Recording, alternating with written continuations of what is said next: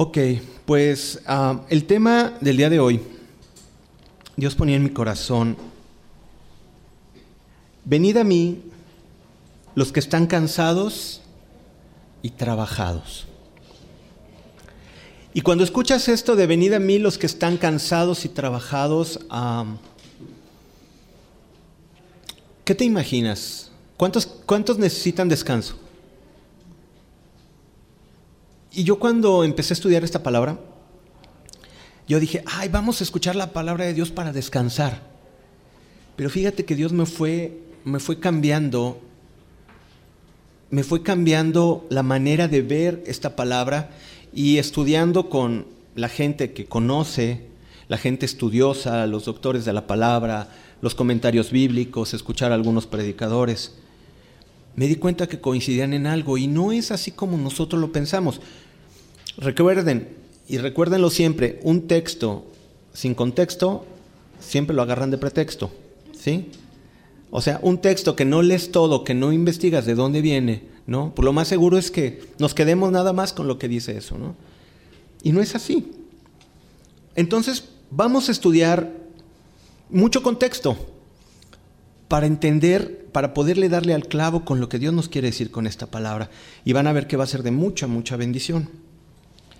Venid a mí todos los que están cansados, digo cargados y trabajados, que yo los haré descansar, dice el Dios. Y vamos a empezar con, con nuestro versículo principal.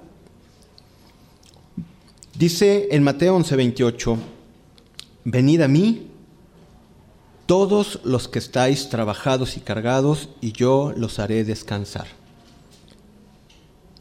Y empecemos a estudiar el contexto. Para eso tenemos que remitirnos a Mateo 9. Y fíjate bien las circunstancias que Jesús, en las que Jesús vivía en ese tiempo. Y cuando lo fui leyendo, decía, no puede ser posible, ¿no? Qué corazón tan duro. Y, y veamos, ustedes me dicen cuál es el común denominador de todo esto. Vamos a leerlo rápido porque son varios. Mateo 9, 2 y 3 dice, y sucedió que trajeron a un paralítico eh, tendido sobre su cama, y al ver Jesús la fe de ellos, dijo al paralítico, ten ánimo, hijo, tus pecados te son perdonados. Pero en el 3, entonces, algunos de los escribas decían dentro de sí, este blasfema. Ok, vamos al que sigue. Y ahorita vamos a ver el común denominador, está sencillo. Vamos a Mateo 9, 10 y 11. Y aconteció que estando él sentado a la mesa en la casa, he aquí que muchos publicanos y pecadores que habían venido se sentaron juntamente a la mesa con Jesús y sus discípulos. Cuando vinieron esto, los fariseos dijeron a los discípulos, ¿por qué come vuestro maestro con publicanos y pecadores? Versículo número 3. En Mateo 9, 32 y 34 dice, Mientras ellos salían, he aquí, le trajeron un mudo endemoniado. Y echando fuera al demonio, el mudo habló. Y la gente se maravillaba y decía, nunca se ha visto cosa semejante en Israel. Pero los fariseos decían, por el príncipe de los demonios, echa fuera a los demonios. Sigamos. Mateo 11, 16 y 19. Mas, ¿a qué comparar esta generación? Es semejante a los muchachos que se sientan en las plazas y dan voces a sus compañeros, diciendo, os tocamos flauta y no bailáis, bailasteis, os endechamos y no lamentasteis. Porque vino Juan, que ni comía ni bebía y decía, demonio tiene, vino el Hijo del Hombre que come y bebe y dicen, he aquí un hombre comilón y bebedor de vino, amigo de publicanos y de pecadores. Pero la sabiduría es justificada por sus hijos. Y vamos a leer el último. Entonces comenzó en el 11, 20 y 21, dice, entonces comenzó a reconvenir a las ciudades en las cuales había hecho de sus milagros, había hecho muchos de sus milagros, a ver, permítanme, entonces comenzó a reconvenir en las ciudades en las cuales había hecho muchos de sus milagros porque no se habían arrepentido diciendo, ay de ti Corazín, ay de ti Bethsaida, porque si en Tiro y en Sidón se hubieran hecho los milagros que se han hecho en vosotros, tiempo, tiempo a que se hubieran arrepentido en silicio y ceniza. Ok, Acabamos de aventar un montón de, versículos y de capítulos. Pero si se fijan el común denominador, si él lo alcanzaron a captar o no. A ver, alguien que me quiera decir. Oye, si siéntate acá de este lado, pásale. ¿Cuál, Rodrigo? Incredulidad. ¿De quiénes? De los fariseos. O sea, ¿un mudo acaba de hablar? Ah, no, seguramente es por... Acaban de, de, tus pecados te son perdonados de un paralítico. Ay, no. Está blasfemando. El contexto de los tiempos de Jesús es este, lo hemos leído muy rápido, yo sé que son muchos versículos, y ponernos, detenernos a, a estudiar esto, nos tardaríamos mucho. Pero hay un común denominador. La gente puede estar donde ve los milagros de Jesús y la gente no cree. Porque hay corazones duros, corazones duros, corazones duros. Y los fariseos, imagínate Jesús haciendo milagros, haciendo maravillas, perdonando, sanando, y todos los fariseos, la bola de fariseos atrás, de brazos cruzados, nada más juzgando y juzgando y juzgando. Y les dice, vamos a regresarnos a Mateo 11, 16 y 19, donde dice, ¿a qué compararé esta generación? Es semejante a los muchachos que se sientan en las plazas y dan voces a sus compañeros, diciendo, os tocamos flauta y no bailasteis os endechamos y no lamentasteis. Porque vino Juan, que ni comía ni bebía, y dicen, demonio tiene. Vino el Hijo del Hombre, que come, bebe, y dice aquí un hombre comilón y bebedor de vino, amigo de publicanos y de pecadores. Viene el Señor a hacer sus milagros, viene el Señor a presentarse delante de ti. ¿Y qué es lo que pasa? El Señor viene, te toca con amor y tú así. El Señor te da gozo y te perdona y tú así. El Señor te abraza y te quebranta y tú así. Y el Señor está haciendo obras y maravillas y tú así. ¿Entienden? Lo que está diciendo aquí la palabra y lo que nos dice es que, ¿a qué comparamos a esta generación? Estaba hablando de los fariseos, ojo, ¿no? Estaba hablando a gente que pasara lo que pasara, era más importante sus tradiciones, era más importante sus... Eh, ritos eran más importantes sus formas de hacer las cosas. Y eran duros. Y curiosamente es el contexto de los versículos que estamos hablando. Estos son los versículos que estamos hablando. De venid a mí todos los trabajados y cargados. Entonces vamos entendiendo que no es precisamente, ah, yo he tenido tiempos bien difíciles en el trabajo, vengan a descansar a Jesús, ay, sí, ahí voy a descansar a Jesús. ¿Es eso? Realmente el contexto de esta palabra no es así. Esta palabra tiene que ver con las cargas que venían a poner los fariseos sobre la gente. Hasta cierto punto yo dije, ah, sonaba más romántico, pues así de, ¿no? Ay, pues claro, y podemos descansar en Dios, eso no te lo quita. Pero lo que sí está hablando aquí Jesús, y yo decía, ay Señor, vamos a hablar a todos los cansados, pero déjame decirte una cosa, eso es hablarlo muy superficial. Pero si nos metemos a la palabra, vamos a ver el verdadero descanso y por qué no descansamos aunque vamos a Jesús. Y esa es la diferencia. Y fue cuando dije, ah, ok, por eso es que está pasando esto.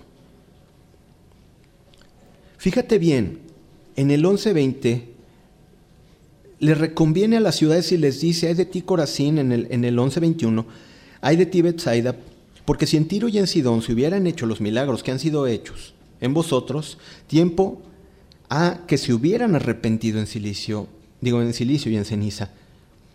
Y está hablando, dice, dice Dios, dice la palabra de Dios, que cuando Jesús fue a su tierra, no hizo muchos milagros, por la incredulidad de ellos. Y Jesús decía, porque no hay profeta sin honra más que en su propia tierra. ¿No? Porque decían, ¿este no es el hijo del carpintero? Dicen, ay, ¿a poco este puede hacer milagros? ¿Por qué? Porque somos tan humanos y somos tan racionalmente humanos que nos cuesta trabajo extender el brazo de la fe. Entonces, a ver, Roy, vamos a explicar esto. Entonces, ¿cómo que venid a mí en Mateo 11, 28, venid a mí todos los que están trabajados y cargados, y yo los haré descansar. ¿Qué es lo que nos está queriendo decir? Jesús lo que les estaba diciendo. Pueblo de Dios, judíos, han vivido en un tiempo donde están oprimidos por los romanos y oprimidos por los religiosos de aquel entonces. Y hay que lavarse las manos de tal manera, ¿no? Y hay que hacer estos ritos y tienes que hacer estas ofrendas. Oye, ¿sabes qué? Te vamos a, tienes que ofrecer, como lo dice la ley, que tenías que ofrecer un cordero, un palomino, un... Ah, pero ¿qué crees? Yo te lo vendo. Y estaban todos los mercaderes afuera vendiéndolo. O sea, era la religión de la religión. No sé si me entienden. No sé si pueden traspasarlo estos tiempos. Llenos de cargas. Y estaban cargando. Y entonces Jesús dice una cosa hermosa. Venid a mí todos los que están trabajados y cargados, que yo los haré descansar. Entonces si entendemos que es sobre un contexto religioso, Dios nos está diciendo, mira, ya quítate de ritos, ya quítate de costumbres, ya quítate de sacrificios. ¿Quieres descansar? Ven a mí, porque yo soy tu descanso. Hay muchas dudas todavía en el aire, vamos platicándolo y vamos viéndolo. Primero tenemos que analizar a qué se refiere Jesús cuando dice cargados y trabajados. Trabajados, algunos estudiosos refieren a cargas que ponemos sobre nosotros mismos. Y fíjate bien, dice Timoteo, Pablo le decía a Timoteo una frase que leyéndolo todo me sigue a mí brincando. Dice Timoteo, ten cuidado de ti mismo y de la doctrina. Persiste en ello, pues haciendo esto te salvarás a ti mismo y a los que te oyeren. Y yo estudiando el contexto, Pablo le decía, ten cuidado de ti mismo. A veces sabes quién es peor que el diablo. Y déjame decirte una cosa, ¿eh? peor que el diablo nosotros mismos. ¿Cómo es posible? Mira, Satanás no te puede hacer nada si tú estás cubierto con la sangre de Jesús, si tú conoces la palabra de Dios, no te puede hacer nada. Nada. Y te llega una palabra de condenación, escrito está, ¿no? Y te llega una acusación, escrito está. Satanás no te puede hacer nada. Puede meter pensamientos, pero si tú tienes al Señor, estás lleno del Espíritu Santo, no te puede hacer nada. Pero si tú te estás poniendo cargas de que eres un inútil, no sirves para nada, déjame decirte una cosa, no necesitas al diablo para condenarte. Eres tú mismo el que te estás diciendo todo el tiempo, estás bien feo, nadie te va a querer, vienes de una familia problemática. ¿Cierto o no? nunca la vas a armar. Tu papá fue un borracho, pues tú para allá vas. y no, tú eres bien rencoroso. Y, ve nada más, ¿no? No creciste. Esa es mía. O sea, nosotros nos metemos tantas cargas a nosotros mismos. Y nos decimos, nosotros nos ofendemos a veces peor que nadie. Porque alguien te puede decir algo y bueno, lo, dices, ok, no me importa. Pero si tú te lo dices, eso sí te lastima. A veces tú eres tu peor enemigo. Y el diablo dice, no, pues me voy de vacaciones, estoy solito. Es la verdad. Porque tú te estás condenando, estás bien feo. Y esa palabra no sirves para nada. Por eso tu papá se fue. En serio. O sea, tú dices, ay, Roy, sí. Cuando platicamos con muchos chicos y chicas te das cuenta que ese es el común denominador. Y están cargando con las culpas todo el tiempo que se echan y se echan y se echan. Entonces, los que están trabajados son a veces quien tienes muchas cargas que tú te pones. Oye, Roy, pero estábamos hablando de los fariseos, ahorita vamos para allá. A los que están cargados, pero vamos a ver los que están trabajados primero. Y los que están trabajados son aquellos que ponen cargas a sí mismos. ¿Qué otra carga podemos tener cuando desconocemos el perdón de Dios? Por eso es tan importante que entiendas la obra redentora de Jesús. Por eso predicábamos el mayor es el amor. El amor de Dios es tan grande que no importa ni siquiera tú mismo lo que tú digas. Dios te perdona, Dios te ama, Dios te ama como eres. En el estuche que te puso, así grande, chiquito, gordito, morenito, güerito, eh, con pelo, sin pelo, como sea. Dios te ama y tiene un amor por ti. Pero el problema es que si no lo alcanzamos a entender, siempre vamos a estar condenándonos a nosotros mismos. No, es que, híjole, yo le dije eso a mi papá y, ya le pedí perdón, pero y sigues, y sigues, y sigues. Tienes un pleito con otra persona, ya hablaron, pero sigues y sigues. No, pero me hizo. Y que quién sabe qué, sí, ya la perdoné. ¿Cómo, ¿Cómo, la perdonaste si todavía lo tienes? El perdón sí es cierto, es con la boca. Tú hablas y pides perdón, pero con el corazón tú te liberas de eso. Porque si no, no estás perdonando. El, perdón es de corazón, ¿no? Claro que el hablarlo ya es un gran paso de fe y por ahí se empieza, ¿no? Entonces dices, ay, entonces que no lo perdoné. No, no, no, no. El haber ido ya fue un paso de fe. Entonces felicidades. ¿Por qué? Porque ya hiciste un paso de fe. Pero tienes que ya quitarte todas esas cosas. El desconocimiento del perdón de Dios, de veras hay tanto en la iglesia. ¿Saben por qué dejan de venir? No sé el porcentaje, la verdad, pero muchísimas personas que no vienen a la iglesia y no vuelven porque no se sienten dignos de venir a la iglesia. Pero no sé qué porcentaje, pero es altísimo. Altísimo. ¿Por qué? Porque van caminando en el camino del Señor y de repente vuelven a caer y en lugar de ir al perdón de Dios, ellos empiezan a juzgar y dicen, ay, el Señor que me ama tanto y yo le he fallado. No, ya no puedo ver a nadie a los ojos. Es cuando más tienes que venir al Señor, es cuando más tienes que buscarle. Es cuando más tienes que acercarte al Señor.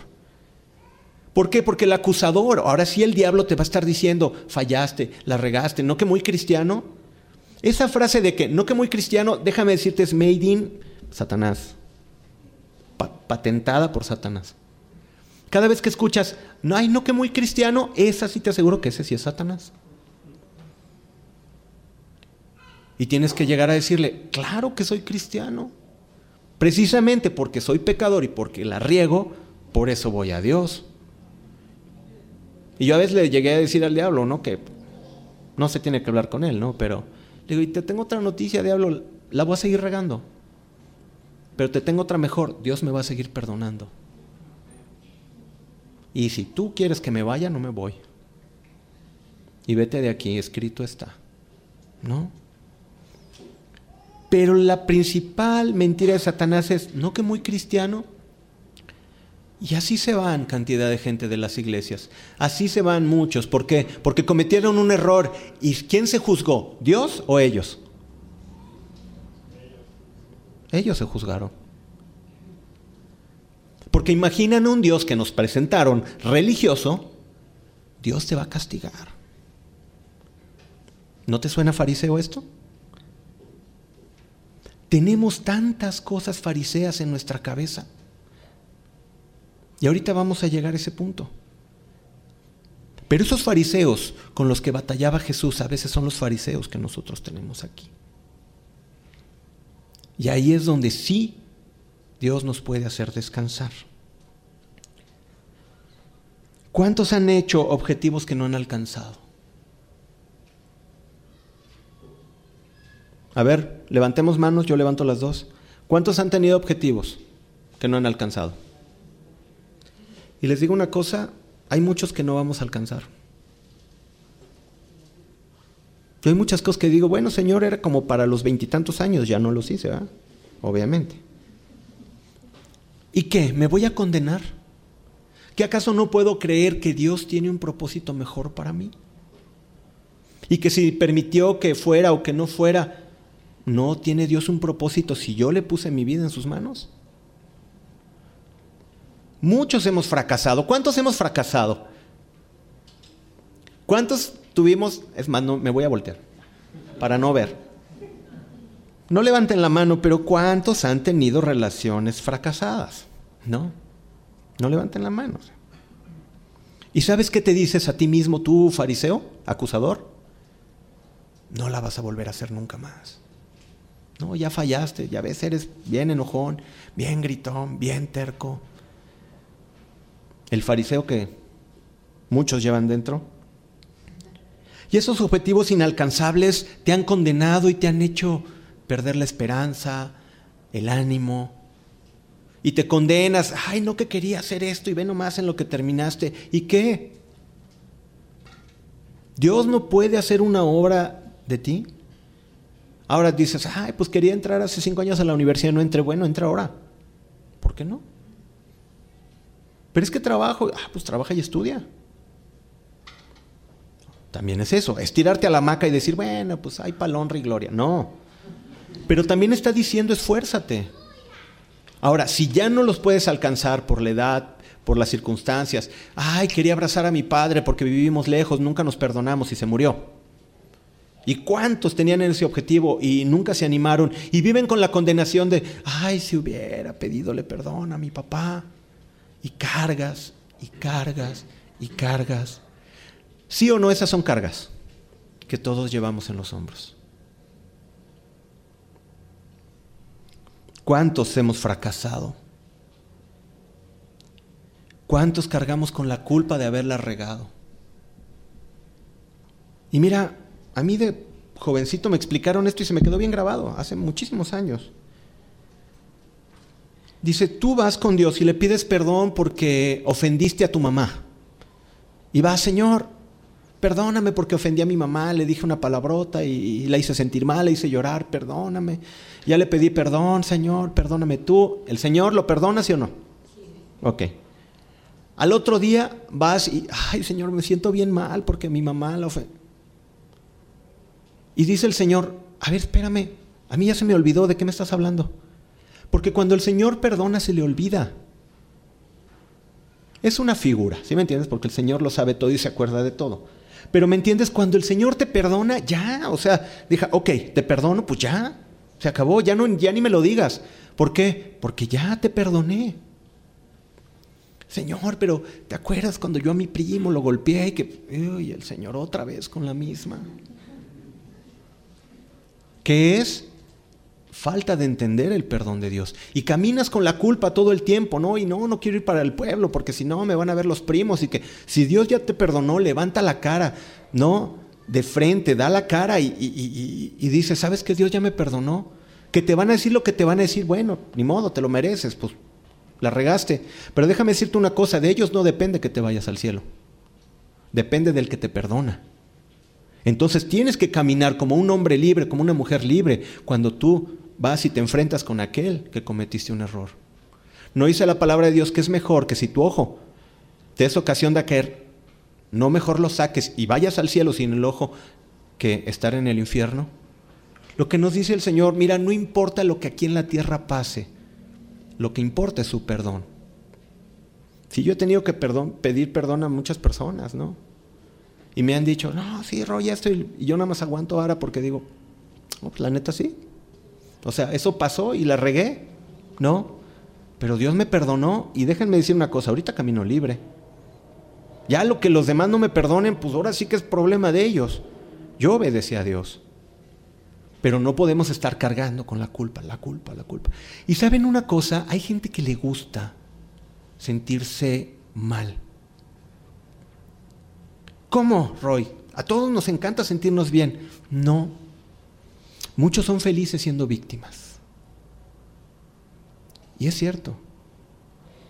Porque sientes que si tienes compasión de ti, pues bueno, pues sí, la verdad es que yo no valgo nada. Y quién sabe qué, y pues sí, gracias Señor que me perdonas, pero no valgo nada, yo no. Y, y sí, en serio. Y los ves todo el día y los ves igual, no cambian, no cambian, no cambian. Porque ya están acostumbrados en su, pues ya, pues vivo en este lodito, ¿no? Como el puerquito, ¿no? Ah, pues ya, vivo aquí en el lodo. Pues ya hasta el inicio con algarrobas, una almohadita, no sé qué. No, pero ya, ya, ya, o sea, ya es tu almohadita, ya te acuestas, ¿no? Hay gente que disfruta ser víctima. Hay gente que sintiéndose así como... Nos enseñaron la muy mala costumbre de pensar que la humildad era ser pobre y amolado. Mira, no tengo nada en contra si tú dices esta frase, nada más piénsala. Y si la dices, bueno, yo sé que es por una costumbre, no, no, tampoco te condenes, ¿no? Pero ¿cuántos llegan y, ay, bienvenido a tu pobre casa? Ok, yo sé que son costumbres que tenemos. Ok, no hay problema, no se condenen, así que, ay, ya lo digo. ten piedad de mí, que soy pecador. No. Me refiero a que a veces ni siquiera nos damos cuenta, pero pensamos que decir, ay, tu pobre casa es que soy humilde. ¿Sabes qué es tu pobre casa? Pero, ah, a mi vecina no le hablo. ¿Eres humilde? Yo me tocó ir a, de misiones a muchos pueblos y mira, íbamos a casas pobres e íbamos a casas miserables. Las casas pobres son aquellas que, mira, tenían su pisito de tierra, sus ollitas en las maderas que hacían la casita y el techito de cartón, donde nos dormíamos, tenían sus ollitas todas acomodadas con clavitos, todas limpiecitas, todas las camas tendiditas, por pequeñas que fueran.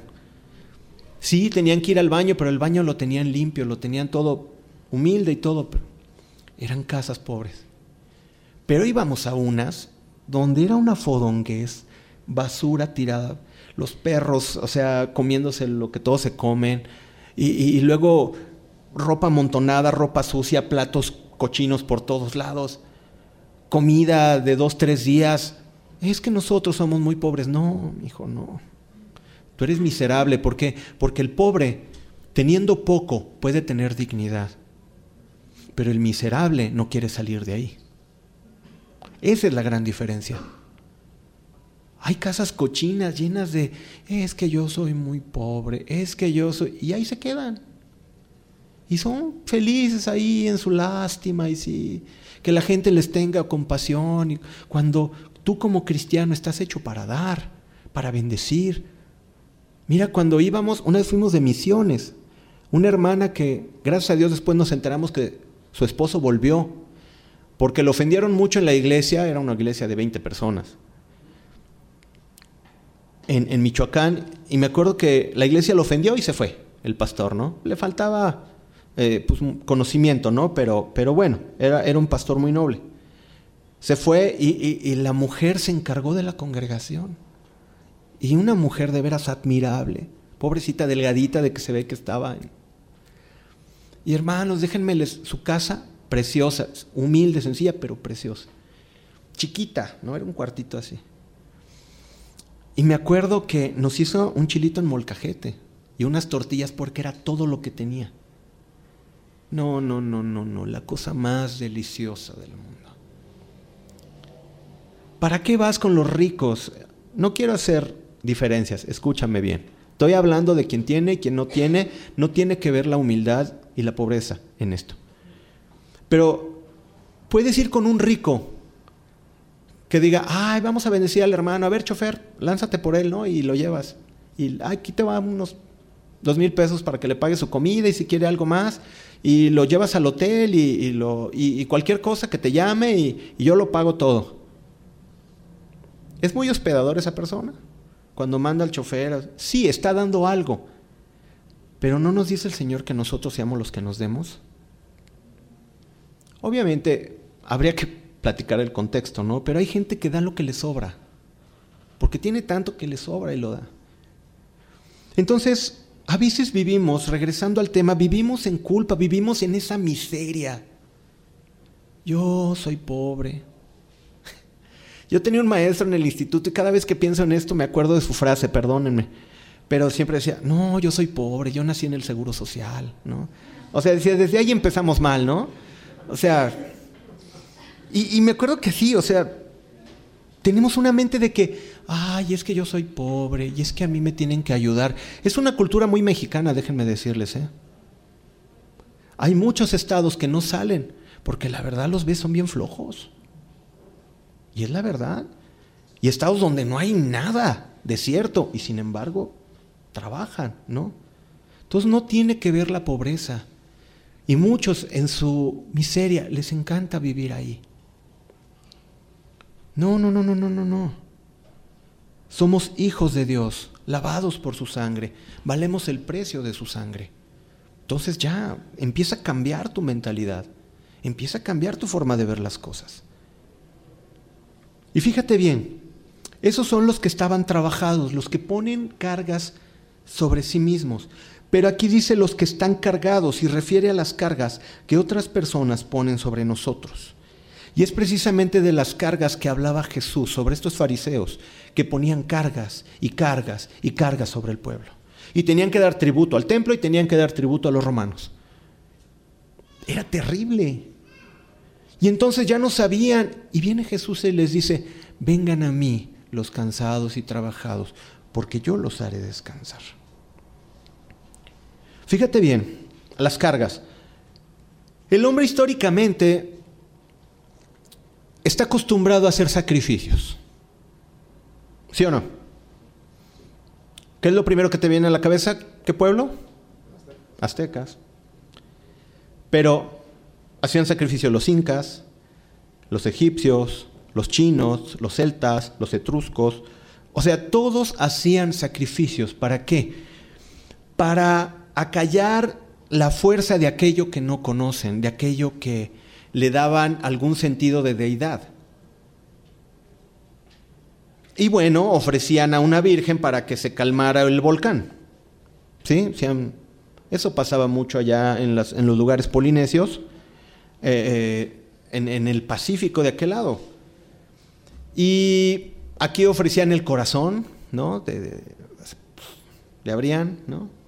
El bisturino y anestesia, por favor. No, hombre. A ver, pónganmelo, amárrenlo y una, dos y tres y vámonos, ¿no? Abrían y el corazón, ¿no? Y lo traían en la mano y lo ofrecían a los dioses, ¿no? ¿Y, por qué? Porque los hombres estamos acostumbrados a hacer cosas, a hacer cosas para ganarnos el favor. Y déjenme decir una cosa, no se nos ha quitado muchas veces. Y nos pasa en estos tiempos en la iglesia. Y no se dan cuenta o no nos damos cuenta a veces qué tan religiosos somos, ¿eh? A ver, voltea con el que tienes hablado a ver si tiene cara de fariseo.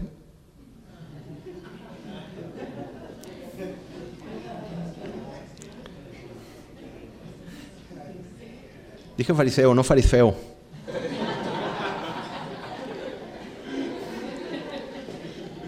Fíjate bien. en la Biblia nos habla que los pueblos tenían, a los pueblos que tenían que echar de la tierra, cuando, cuando entra Josué y corre a todos los pueblos de la tierra prometida, de la tierra de Canaán, que estas, estos pueblos ofrecían sacrificios, pero ¿saben qué, qué ofrecían? Ofrecían a sus hijos. Y de repente mi hijo, ¿sabes qué? Para la fertilidad, Moloch, ahí te va. Y los quemaban. Dice que ofrecían sus hijos y sus hijas en fuego. Y Dios le dijo, saca todo lo religioso y todos los sacrificios que no me agradan, quítalo, porque tú no puedes convivir con aquellos que hacen sacrificios, con aquellos que hacen esas atrocidades. Oye, ¿no te parece muy radical que, oye, pero entre esas personas hay mujeres y niños y Señor, ¿no es muy radical que acabe con todos? Y el Señor dice, acaba con todos. Y tú dices, híjole, el Dios de amor. Con todos. ¿Por qué? Porque si dejas algo religioso en tu vida, después vas a hacer lo mismo, y lo mismo, y lo mismo. ¿Y sabes qué empezó a pasar con el pueblo de Israel? Ellos empezaron a ofrecer sacrificios y empezaron a ofrecer a sus hijos cuando se olvidaron de Dios. Y ofrecían sus hijos a Moloch, a Astarot, a Baal. Y así pasaba. ¿Por qué? Porque no quitaron lo religioso de su vida, porque siguieron manteniendo aquellas cosas religiosas, aquellos sacrificios. ¿Qué motivaba a un judío que conocía un Dios que lo había sacado de la tierra de Egipto? ¿Qué lo motivaba a arrojar a su hijo al fuego? ¿En quién creía más? Creía más en el ídolo. Ahora vamos a darle un refresh, actualización. En los mismos tiempos de ahora, seguimos haciendo muchos sacrificios nosotros. Muchos sacrificios. ¿Para qué? Para agradar a Dios. Ya no los hacemos para los baales, ya no los hacemos para los ídolos, ya no los hacemos para las imágenes. Pero ahora los hacemos para Dios. ¿Por qué? Porque es nuestra naturaleza religiosa de hacer cosas que nos justifiquen. hacernos sentir buenos, hacernos sentir, ay, si vieran todo lo que hago para Dios. Y gente que nada más está esperando que le digan, ay, qué bien lo hiciste. Que es bueno reconocer el trabajo de las personas, pero a final de cuentas, tú tienes que buscar de Dios la recompensa. Nada más. ¿Existen fariseos en la actualidad? Esa es la pregunta. Claro, y pueden estar en cualquier iglesia. Hay gente que se condena porque llegó tarde a la iglesia. Religiosos, ¿no? Ay, Roetos, ¿me estás diciendo que puedo llegar tarde? No. Me refiero a esa gente que es que apúrale, porque si no empieza, nos vamos a perder la bendición. Y Dios quiere que estemos. De... No, pues un día se te atravesó una marcha o una carrera ciclista un domingo, ¿no? Y le tuviste que dar la vuelta y llegaste 10 minutos tarde. No pasa nada, Dios sabía que querías llegar temprano. Un día, un día, uno. Te quedaste dormido más de la cuenta. Ok, uno. Pero parece que a veces son Hacemos, hacemos muchos sacrificios. Y a veces, ¿qué me dicen de la oración? ¿Puede ser religiosa? ¿Algo tan santo? Sí, puede ser muy religiosa. Porque depende del corazón del que sale. Eh, una vez nuestro pastor Chuy Olivares nos contó una historia de que platicó con una chica en Argentina y decía, ya, no quiero saber nada del Señor, le he fallado, soy la peor pecadora. Y ya la verdad ya no quiero saber nada de Dios. Y a ver, mija, pues, ¿qué pasó, no? ¿Por qué? Es que mi pastor fue a una convención de, intercesión y, llegó a decir que, que ya sabía el método del avivamiento. Y era que todos oráramos a las 4 de la mañana, de 4 a 6, todos los días, todos los días. Pues yo aguanté tres días, pero ya no puedo. ¿Es una carga o no es una carga? ¿Quién te dice que así es el avivamiento? Oran todos los días, pero el pastor está peleado con la esposa. ¿Va a venir el avivamiento? Entonces, a veces ponemos cargas de más. ¿Qué me, dicen de, de, los, de los 12? ¿Se acuerdan del movimiento de los 12? ¿No? ¿El G12? A ver, quiero ver sus caras de what, todos los que no saben lo que es el G12. No, ya vi que hay varios.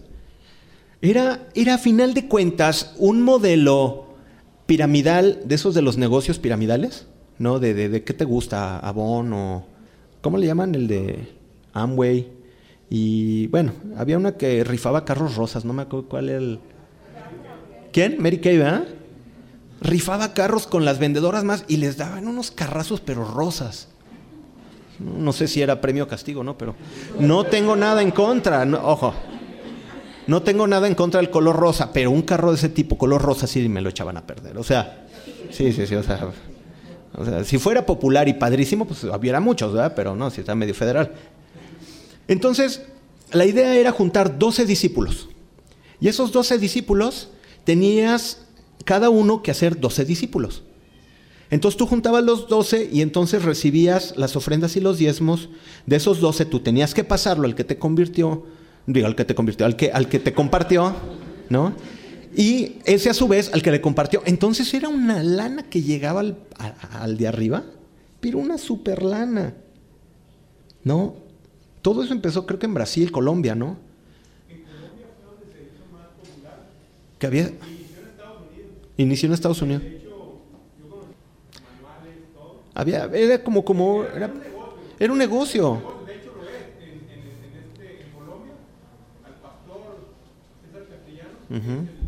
Aquí vino. Sí, aquí vino una vez. Eh. Cuando, lo, cuando lo habían secuestrado, lo guardaron. Y este, lo, lo, secuestraron por el dinero. Claro. Porque, porque recababa tanto dinero que incluso, eh, pues después de, de, que, primero cuando lo, lo, lo agarraron, pues no se quería dejar y lo balearon.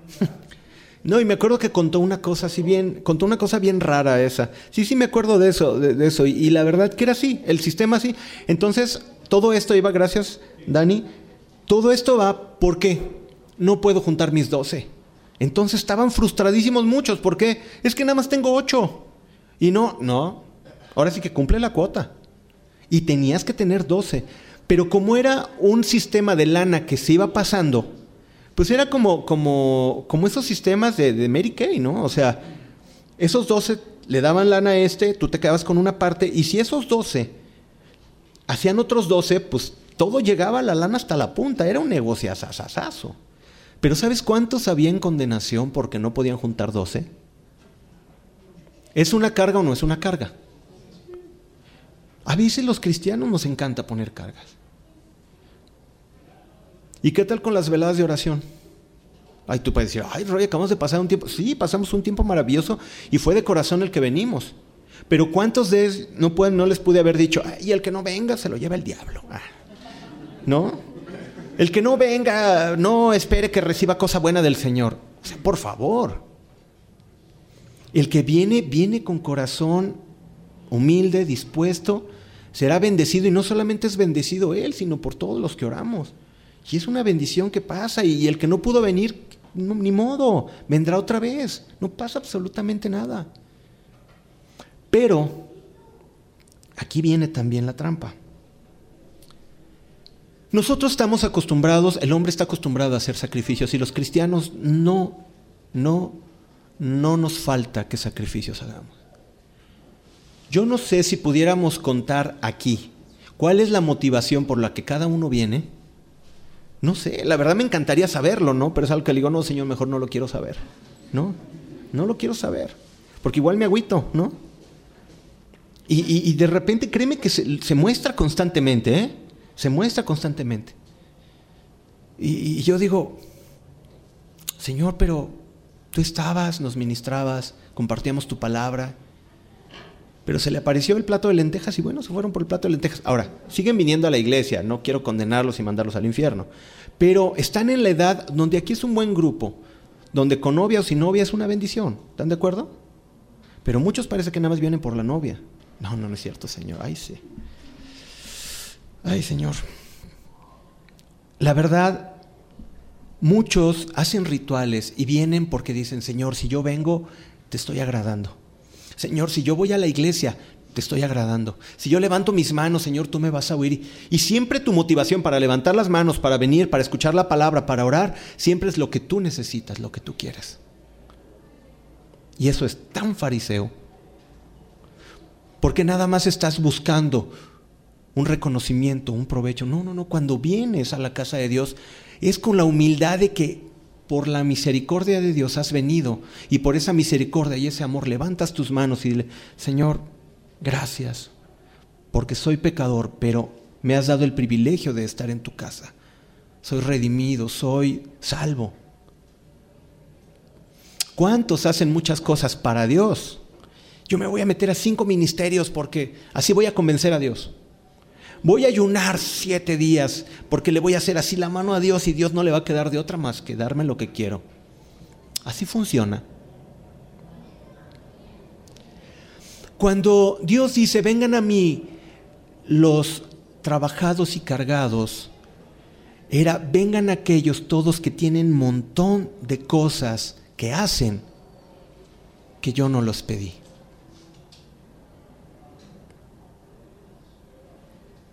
Y así somos.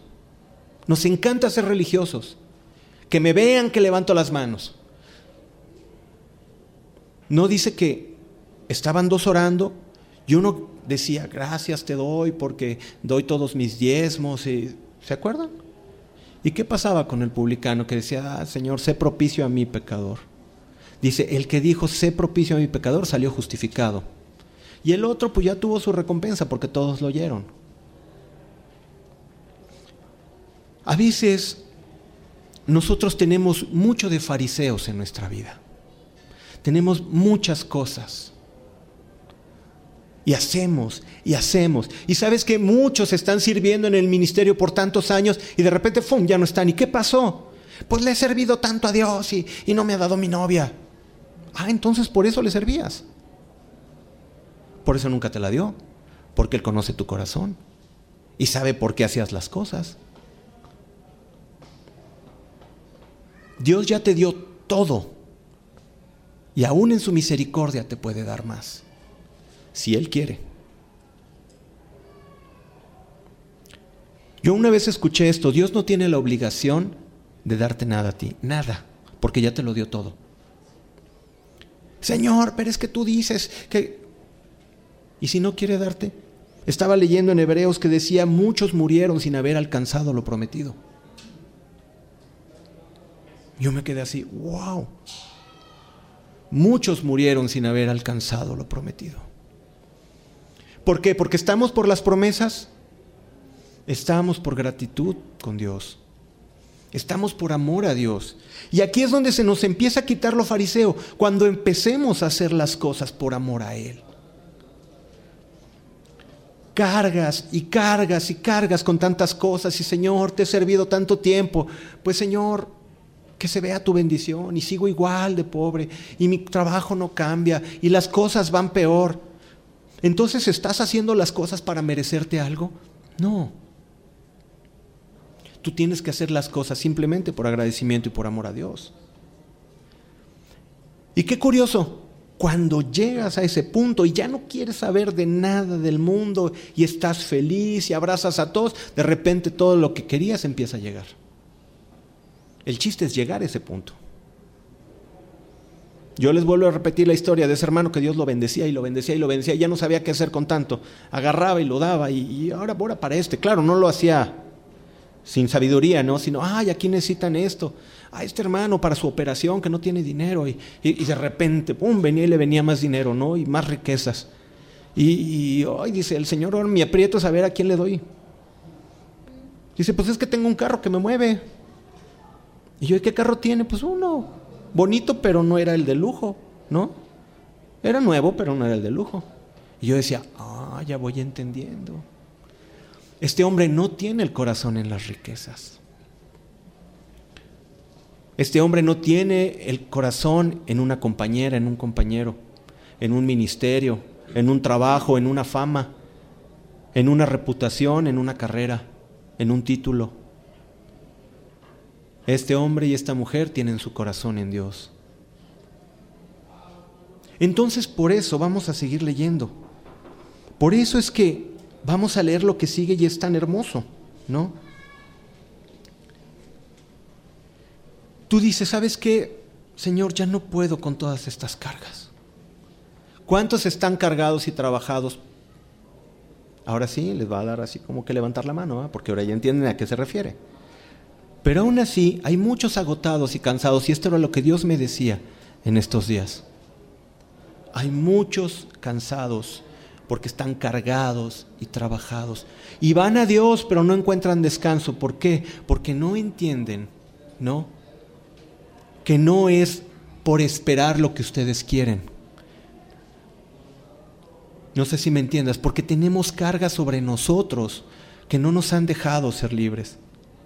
Y son esas cargas de fariseos que ponen los religiosos, ponen los pastores, nos ponemos nosotros mismos y nos ponemos un montón de cargas. Tú tienes que ser una bendición y tú tienes que ser esto. Imagínate los hijos de los pastores. Es el hijo del pastor. Y todo. Ay, ¿tú crees el hijo del pastor? Dijo una grosería. Que yo sepa, son niños tan iguales como cualquiera. O que nada más porque es hijo del pastor, no, hombre, ya, ya la santidad por osmosis le llega.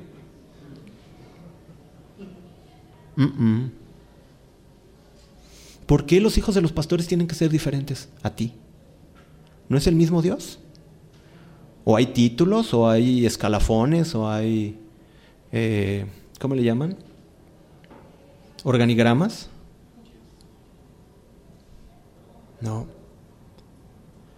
A veces ponemos muchas cargas sobre otros. ¿Esto qué quiere decir? ¿Podría hacer entonces lo que se me pegue la gana?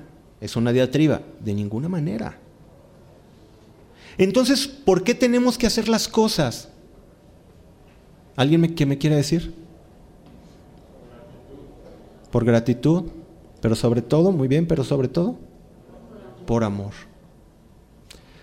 Dice Pablo, hace todas vuestras cosas por amor. Y así es como tenemos que funcionar. Oye, mi papá es bien difícil, ámalo. ¿Por qué, ¿Por qué eres difícil tú también? No, es que no lo saludo porque él es bien difícil. No, pues tú te estás poniendo igual. Ve y ámalo. Pero es que no sabes cómo es. Ok, yo no te estoy diciendo que, que, que, que te lo ganes o que... No, no, no, simplemente ámalo. Abrázalo. Y si no, salúdalo. Bendícelo. Ora por él. Tenemos muchas cosas que hacer y dar. Cuando te metas a un ministerio, cuando sirvas, híjole, lo, ¿cuántos? Muchísimos son los que quieren una posición. Es que voy a estar al frente y me van a ver y voy a poder. Y solamente son sus traumas del pasado, ¿no? Es que yo, yo, yo quiero. Yo. Mira, Dios va a poner al que le plazca. Y al que ni pensemos que puede poner, lo va a poner. Pero cuando te ponga, con amor para el Señor. Hacer todas las cosas como para el Señor. ¿No lo dice así la palabra? Entonces, ya quitémonos todos nuestros sacrificios que estamos cargando y venir a Él, todos los que estamos cargados y trabajados. Y empecemos a cambiar nuestra mente y empezamos a ver como Él ve. Y vamos a empezar, ahora sí la predicación, ¿no se crean? Porque a final de cuentas vamos a analizar esto. Y terminamos leyendo otra vez desde el principio. Mateo 11, 25 al 30 dice, en aquel tiempo respondiendo Jesús, ojo que dice, en aquel tiempo, viene de condenar a, a, a las dos ciudades Corazín y Bethsaida. Y dice, en aquel tiempo Jesús dijo, te alabo Padre, Señor del cielo y de la tierra, porque escondiste estas cosas de los sabios y de los entendidos y las revelaste a los niños. Sí, Padre, porque así te agradó. Todas las cosas me fueron entregadas por mi Padre, y nadie conoce al Hijo sino el Padre. Ni al Padre conoce alguno sino el Hijo, y aquel a que el Hijo lo quiera revelar. Ok. Qué hermoso. Y aquí empieza a tomar forma. Hay un montón de fariseos duros de corazón duros de corazón. Que porque lo sanaste, que porque no lo sanaste, que porque comes, que porque no comes. ¿Y, ¿Y cuántos por aquí están por el estilo? Ok, los hay. O lo sabemos. No lo sé. Pero Dios dice, te, te, doy gracias, Padre, porque estas cosas no se las revelaste a los entendidos, sino a los niños. ¿Y qué es lo que nos está queriendo decir? Nos está queriendo decir, si yo ahorita le voy y le digo a Jimena, oye Jimenita, el domingo nos vamos a, Orlando. ¿Sabes qué va a hacer con sus... Bueno, de este domingo al otro, ¿eh? ¿Qué va a hacer? Va a ir con todos sus compañeritos y les va a decir, ¿qué creen? Mi papá me va a llevar... Mi, se va a volver loca y, no, él no se va a preguntar. ¿Cómo? Si, si tengo lanas para el avión, la visa y todo. Nada. Ella va porque va. ¿Sí o no? ¿Son así los niños o no? Entonces, ¿por qué el padre le plació revelar estas cosas a los niños? Porque para empezar, los niños le creen. Y es lo contrario a los fariseos. El Señor te dice, tú eres mi especial tesoro. Y tu cabeza dice, mm, si me conociera el Señor. Luego, luego la respuesta farisea. Señor, yo te amo. Híjole, Señor, pero es que soy tan pecador. Otra vez el fariseo, ahí sale. ¿No nos identificamos con los primeros textos? que el Señor hacía un milagro y no, no, no, pero por los demonios lo hace. Y así es nuestra actitud todo el tiempo.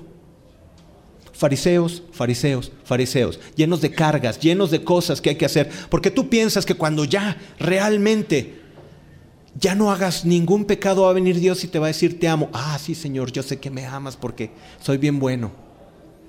¿No es ridículo? Él te ama porque sabe que eres un pecador. Pero Él sabe que le crees y recibes el perdón, es para niños. Esto es para niños.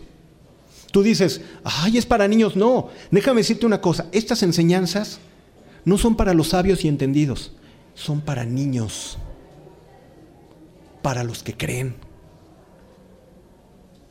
Y fíjate, Charles Spurgeon, un varón de Dios, tremendísimo inglés, de mediados del siglo pasado dijo, decía un comentario, venid a mí, a Jesús mismo debemos de ir por confianza personal, no debemos ir ni primero a la doctrina, ni al orden autoritativo, ni ministerial, sino al Salvador personal.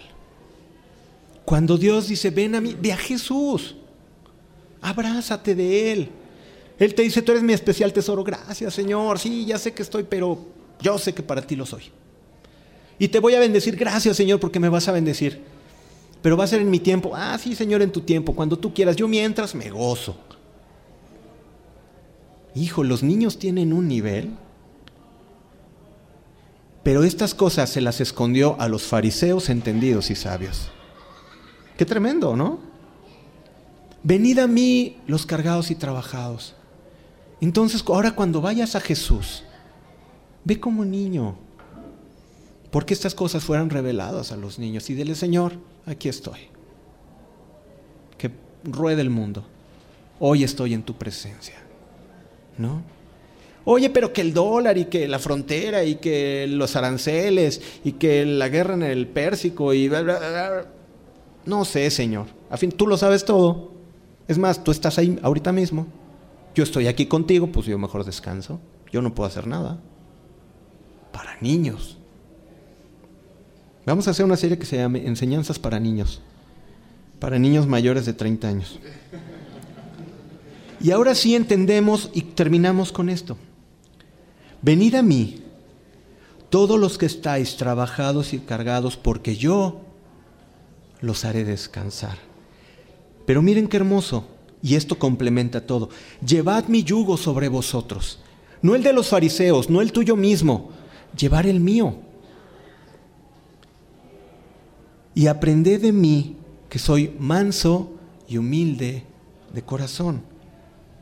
Porque cuando seas manso y humilde de corazón, cuando llegues a esa mansedumbre de no preocuparte por la ofensa, de no preocuparte por el mañana, de no preocuparte por la lana, de no preocuparte si estás solo o no estás solo, de no preocuparte por el pasado, de no ya cuando te hayas quitado de todo eso y tengas la, eh, la mansedumbre y la humildad de corazón y llegues a ese punto, ¿qué dice Jesús? Y hallaréis descanso para vuestras almas. Ahí está el descanso. Y tú vas a Dios muchas veces, Señor, quiero descansar en ti, te arrodillas, pero sales igual, no sales descansado. ¿Por qué? Porque las cargas que llevas no se las has dado a Él. O sea, Señor, hazme descansar, tienes dos costales de cemento encima, te sientas en un sillón muy cómodo, pero tienes los dos costales arriba y sientes que estás descansando porque estás en un sillón, pero sigues teniendo los dos costales arriba. Es quitar los costales y decir, Señor, Jesús es manso y humilde de corazón. Y ahí está el secreto de todo esto. ¿Cómo descansar? Sé manso y humilde. Humilde para perdonar. ¿Por qué enfatizo en perdonar? Porque ahí están todas las relaciones humanas donde chocan, donde se golpean, donde no sanan. ¿Por qué? Porque no hay perdón.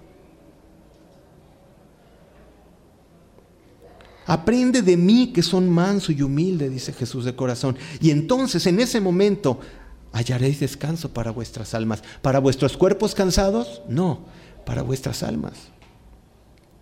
Y fíjate qué hermoso, porque mi yugo es fácil y ligera mi carga. Ya no tienes que hacer ningún sacrificio más.